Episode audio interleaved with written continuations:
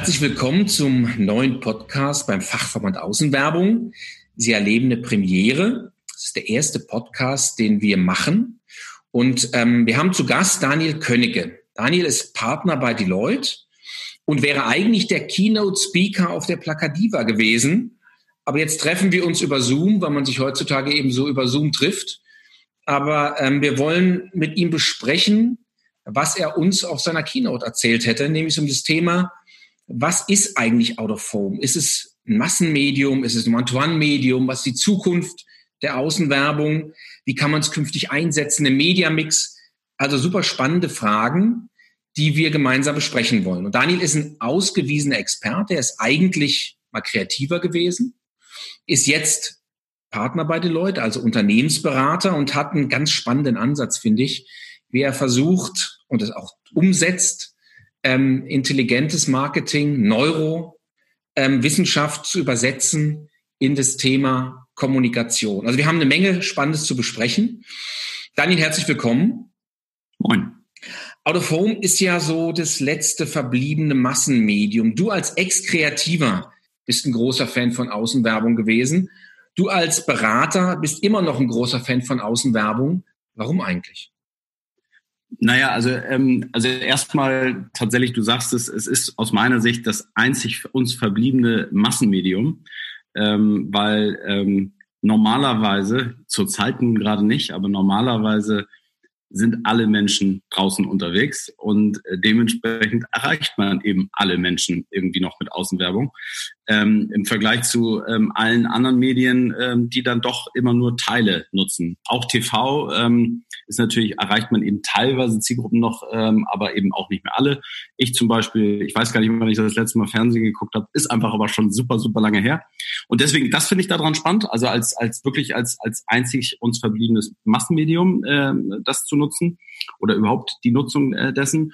Und der zweite Aspekt, äh, den ich auch tatsächlich in, in ähm, Out of Home als Kreativer immer super spannend fand, ist, ähm, äh, wie man Messaging, also wie man, wie man konkrete Aussagen für eine Marke, für ein Produkt auf ein Plakat bringen muss. Also das heißt, in, in wenigen Worten, ähm, im Zweifel mit eindrucksvollen Bildern, äh, man trotzdem versuchen muss, als Kreativer beziehungsweise auch als Werbeschaffender äh, oder Werbetreibender ähm, sozusagen Sachen zu, zu verdichten, zu vereinfachen. Und das fand ich immer eine tolle Herausforderung. Sag mal, ist eigentlich Plakat damit das schwierigste Medium aus Sicht eines Kreativen? Man muss ja die Botschaft, wie du sagst, auf ein Plakat in einer Sekunde sozusagen rezipierbar verdichten. Ähm, äh, das ist, das ist, also ich glaube, da, da gibt es unterschiedliche Kreative, die, die sagen würden, äh, manche sagen ja, manche sagen nein. Die, die, die, die Verdichtung von komplexen Aussagen ins Einfache, manchen fällt das eben ein bisschen einfacher und manchen äh, fällt es unglaublich schwer. Äh, manche können mit, mit, mit, mit Bewegtbild äh, besser arbeiten. Ähm, es gibt ja auch Long-Copy-Texter und ähm, Headline-Texter die wenigsten können alles in Perfektion. Ähm, und insofern äh, kann ich die Antwort nur für mich geben. Ich fand es immer die größte Herausforderung. Gar nicht, ob schwer oder leicht ist, mir jetzt immer großen Spaß gemacht. Also so, so zu versuchen, eben komplexe Sachverhalte ähm, in einem Satz und einem Bild darzustellen. Und äh, das hat mir immer große Freude gemacht. Und da sind da, also, und ich schaue mir auch tatsächlich gerne Außenwerbung an, nach wie vor. Das ich rieche mich auch ja, gerne so auf. Ja, absolut, absolut. Ich glaube, das Spannende in der Außenwerbung ist ja auch, dass man dieses One-to-Many hat, wo man sagt, man muss in der Botschaft möglichst viel erreichen. Auf der anderen Seite, das hast du ähm, in dem, was du für die Keynote im Vorfeld schon formuliert hast, ja auch so rausgearbeitet, ist es auch zunehmend ein Medium, was man als One-to-One-Medium nutzen könnte, wenn man denn wollte. Also für mich ist dieser Konflikt oder die Spannung sozusagen zwischen Massenmedium und eins zu eins Medium super spannend. Was glaubst du denn eigentlich? Wohin wird sich das entwickeln? Also Targeting und Interaktion oder nach wie vor Reichweite oder beides? Also äh, ganz klar tatsächlich aus meiner Sicht beides. Ähm, und, und heute ist ja auch ein ganz großer Anteil tatsächlich One-to-Many.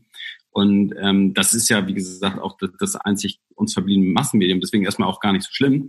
Ähm, ich finde aber tatsächlich, wenn man in Perspektive schaut, was für Möglichkeiten ähm, es heute auch schon gibt, in, in Ansätzen ja auch schon ähm, mal mal mit mit ähm, äh, ja, personalisierten Content auf Flächen gearbeitet wird. Das hat natürlich dann immer so Datenschutzhintergründe, warum das nicht immer ganz so einfach äh, ist, speziell in Deutschland.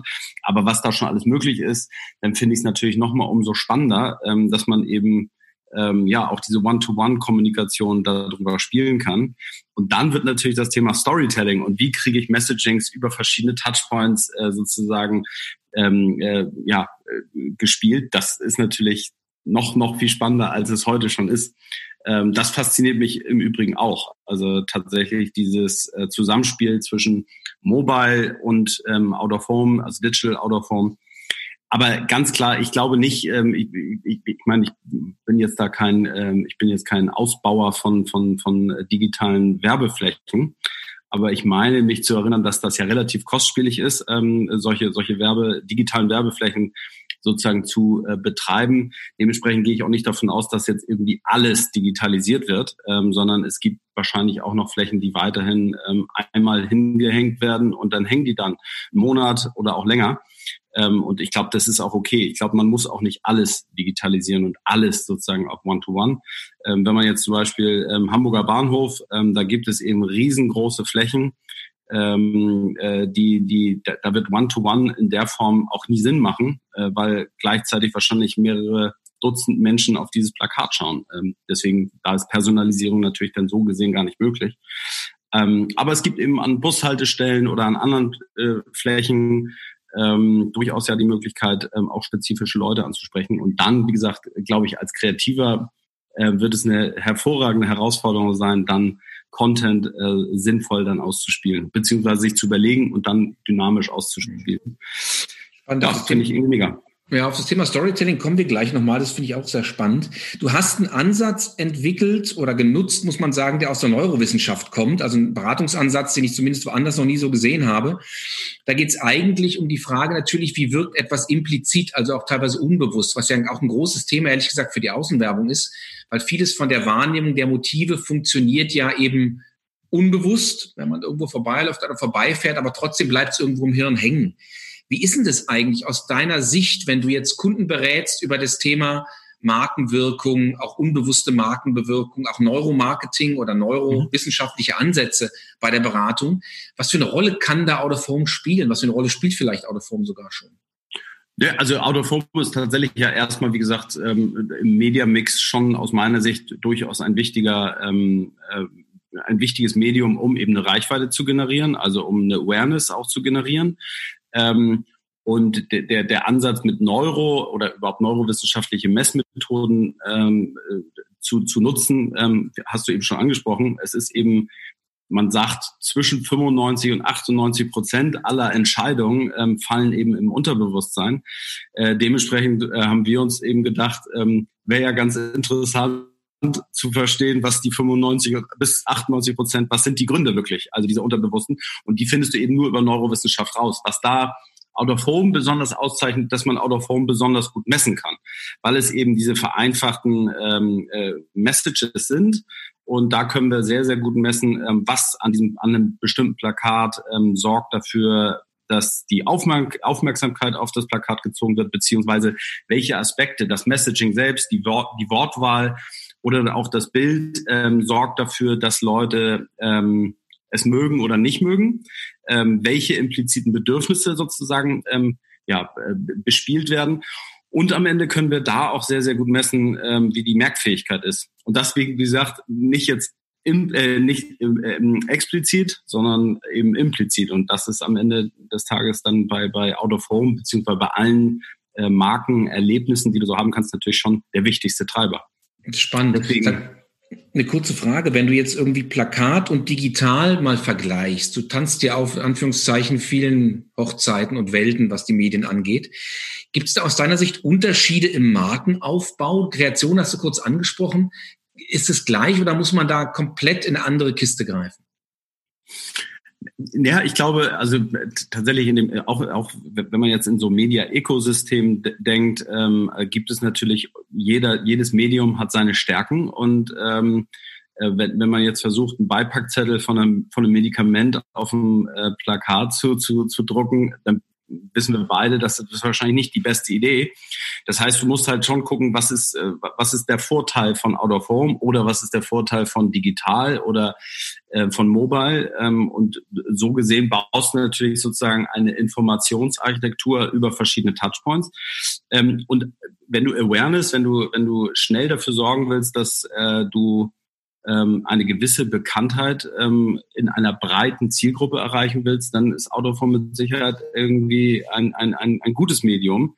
Da kannst du ja auch ein bisschen austarieren. Also nicht Autoform heißt ja auch nicht einmal Autoform äh, und fertig, sondern äh, da kannst du ja auch schauen, wenn du an den Flughafen gehst, ist ja auch Autoform. Ähm, hat eine ganz andere Zielgruppe, als wenn du ähm, am Bahnhof ist es übrigens ähnlich, aber ähm, als wenn du an einer, an einer Bushaltestelle ähm, ein Plakat schaltest oder in der Fußgängerzone. Und dementsprechend kannst du da ja auch nochmal spezielle austarieren.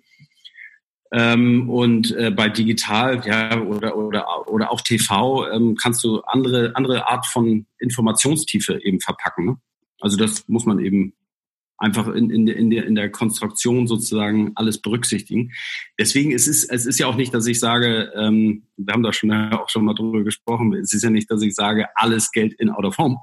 Ähm, aber ich würde, wie gesagt, wenn man ein, ein, ein Produkt hat, was für eine breite Zielgruppe relevant ist, dann glaube ich, ist Out of Home immer eine sehr gute Wahl. Freut mich natürlich. Welche Rolle spielt aus deiner Sicht die echte Welt bei Out of Home? Weil es hängt ja, der Werbeträger hängt oder steht ja normalerweise irgendwo, ähm, wo er angefasst werden kann oder physisch sozusagen eine Rolle spielt, was die Architektur angeht, was eine Fassade angeht was irgendwie eine Haltestelle oder ähm, andere, eine U-Bahnhof angeht, der ist ja immer Bestandteil ähm, eines, wie, man so als Medienwissenschaftler sagen würde, eines Frames, also irgendeiner echten, echten Umwelt, die eine Rolle spielt. Ist es für dich auch relevant?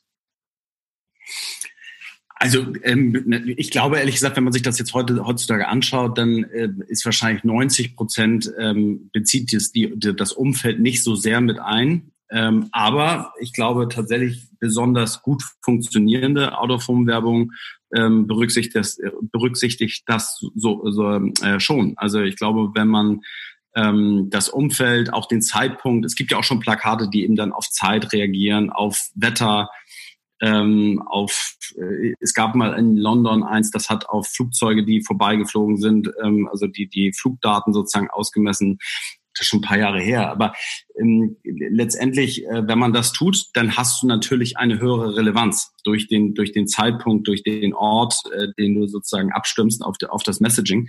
Und dann hast du eine höhere Relevanz. Insofern, je besser man das hinbekommt, ähm, desto wirksamer wird wahrscheinlich durch die Relevanz, also durch die erhöhte Relevanz, wird auch deine, deine, deine Maßnahme sozusagen wirksamer.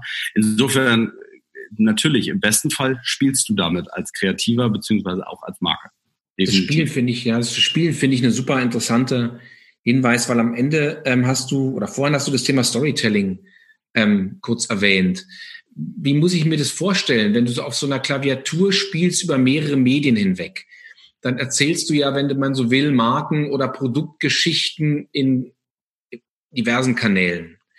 Ist es so, dass man tatsächlich gucken kann, wie man die Inhalte über die einzelnen Kanäle so verknüpft, dass sie aufeinander einzahlen? Weil ich meine, aus Autoform ist ja eher, sage ich mal, ein geschichtenaverses Medium oder ein storyaverses Medium, aber in der Wahrnehmung der Zielgruppen natürlich nicht.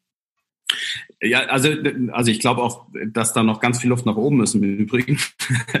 also auch was, was grundsätzlich ähm, Touchpoint übergreifendes Storytelling angeht. Ähm, aber ähm, ich glaube schon, dass, dass es Potenzial gibt, auch über, über verschiedene Touchpoints hinweg, auch, auch sozusagen das Thema ähm, Out of Home damit einzuflechten, ähm, äh, uns, uns Kreative erlaubt, Stories oder, oder Geschichten zu erzählen. Du musst bloß eben schauen, ähm, welche Rolle spielt Out of Home da. Vielleicht ist Out of Home der, der, Erst, der Erstkontakt, also wirklich das Awareness-Thema und du versuchst natürlich sowieso im besten Fall in, äh, überhaupt in Werbung äh, oder Marketing niemals äh, Sackgassen zu erzeugen. Also wenn ein, ein irgendein Touchpoint ähm, dich davor stehen lässt und du weißt jetzt wirklich nicht mehr, was du tun sollst, dann hast du in Kommunikation wirklich was falsch gemacht. Ähm, das heißt, im besten Fall äh, wird dich das Plakat ja irgendwo hinführen ähm, oder zumindest einen Gedanken äh, sozusagen in dein Gehirn einpflanzen, auch wenn es unterbewusst ist. Und wenn du dann den nächsten Touchpoint irgendwie wahrnimmst, erinnerst du es im Unterbewusstsein oder vielleicht sogar aktiv und ähm, sozusagen führst ja die Story sozusagen in deinem ähm, Kopf äh, fort. Und so muss man das sehen. Es ist natürlich nicht das ganz klassische, ich habe jetzt das Plakat gesehen und der, der Satz, ähm, der auf dem Plakat ist, ist mit Punkt, Punkt, Punkt. Und dann gehe ich ins Internet und sehe Punkt, Punkt, Punkt und dann wird der Satz vollendet. So platt äh, wird es wahrscheinlich nie sein. ähm, aber, aber letztendlich, ähm, dass man trotzdem eben keine, keine Sackgassen äh, produziert. Und dann kannst du, glaube ich, ganz, ganz schöne Dinge damit tun. Also es hat auch wieder mit Informationsarchitektur ein Stück weit zu tun, ähm, über, über Touchpoints hinweg. Ne? Was für eine Rolle spielt denn da Mobile? Am Ende ist Mobile ja aus Sicht der Außenwerber sowas wie ein Rückkanal. Aber ist es so, dass man Kampagnen und gerade vielleicht so, was ist vorhin schon angesprochen, so das Thema Reaktion über mobile Endgeräte als zusätzlichen Touchpoint oder als zweiten Touchpoint nach so einer Außenwerbung ja eigentlich ideal nutzen kann, oder? Also definitiv. Ich glaube, ähm, wenn man jetzt auch im Zusammenspiel von digital und, und ähm, äh, Out of Home denkt, also Digital Out of Home in dem Speziellen, ähm, dann würde ich immer auch als erstes natürlich an Mobile als Gegenpart sozusagen denken, aber eben nicht nur als Rückkanal, sondern eben in beide Richtungen. Ähm, im besten Fall.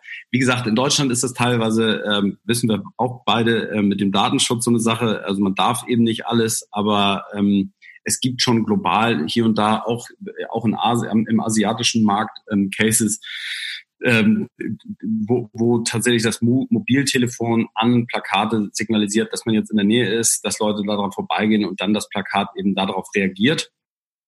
Ähm, also sozusagen als, als Initiator für eine Message. Und ähm, da, da muss man immer tatsächlich auch ein bisschen vorsichtig sein, dass es nachher nicht so, na, so wirkt, ähm, dass man jetzt hier komplett ähm, beschattet wird. Also ist hier so Big Brother's watching you. Aber ähm, wenn du das eben auf eine gute Art und Weise machst und auch ein Stück weit ein Mehrwert sozusagen dadurch generiert wird, das ist vielleicht auch noch ein ganz, ganz wichtiger Punkt, dann glaube ich, dass die Akzeptanz da ein Stück weit auch da ist. Und ähm, ich, ich, ich erhoffe mir, ähm, also jetzt nicht, dass wir den Datenschutz verlieren. Ich, finde auch gut, dass wir einen Datenschutz haben. Aber ich erhoffe mir schon, dass es da in der Zukunft ein bisschen mehr Möglichkeiten noch gibt, eben Mehrwerte auch für Konsumenten, ähm, für Marken eben zu generieren. Und bin da ehrlich gesagt auch äh, vorsichtig äh, zuversichtlich dass sich da so ein paar Sachen noch, noch auch nochmal technologisch vielleicht so entwickeln oder beziehungsweise Sachen, Services freigeschaltet werden, äh, die, die wir dann sozusagen auch noch vermehrt nutzen können. Wenn du könntest, wie du wolltest, wie muss ich mir das vorstellen, wenn ein ähm, Unternehmensberater ähm, mit einem kreativen Hintergrund so Kampagnen sich ausdenkt oder für Kundenberatung was Marken und Produkt oder sowas ähm, initiiert. Wenn du könntest, wie du wolltest, wie würdest du eine Marke über verschiedene Kanäle aufbauen. Ich meine, vielleicht machst es so, wie du es möchtest, aber in der Regel gibt es ja so Limitationen, was Budgets angeht oder was irgendwelche Zeiträume angeht oder sonst wie. Hättest du aus deiner Erfahrung jetzt Kreation, Neurowissenschaft, Beratungstätigkeit, hättest du da so einen Königsweg? Ja, also einen richtigen Königsweg äh, wird es da äh, letztendlich nicht geben, äh, weil du natürlich äh, schauen musst, was ist das für ein Produkt und äh, für wen ist das Produkt und dementsprechend wird es keinen Königsweg geben.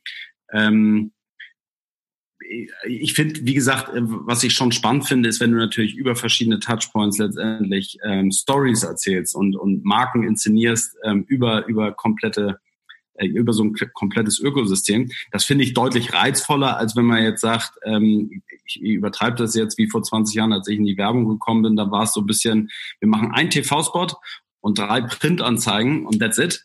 Ähm, das, das, das reizt ja jetzt intellektuell oder auch kreativ nicht mehr so sehr, als wenn man jetzt sagt, ähm, es ist eben ein bisschen komplexer, du hast mehr Möglichkeiten und am Ende des Tages möchtest du ja trotzdem ähm, Leuten, also nochmal, ich finde den Gedanken von, von Mehrwerten bieten und gleichzeitig natürlich ähm, auch für, für Unternehmen äh, Conversion, also Absatz, ähm, Umsatz äh, generieren.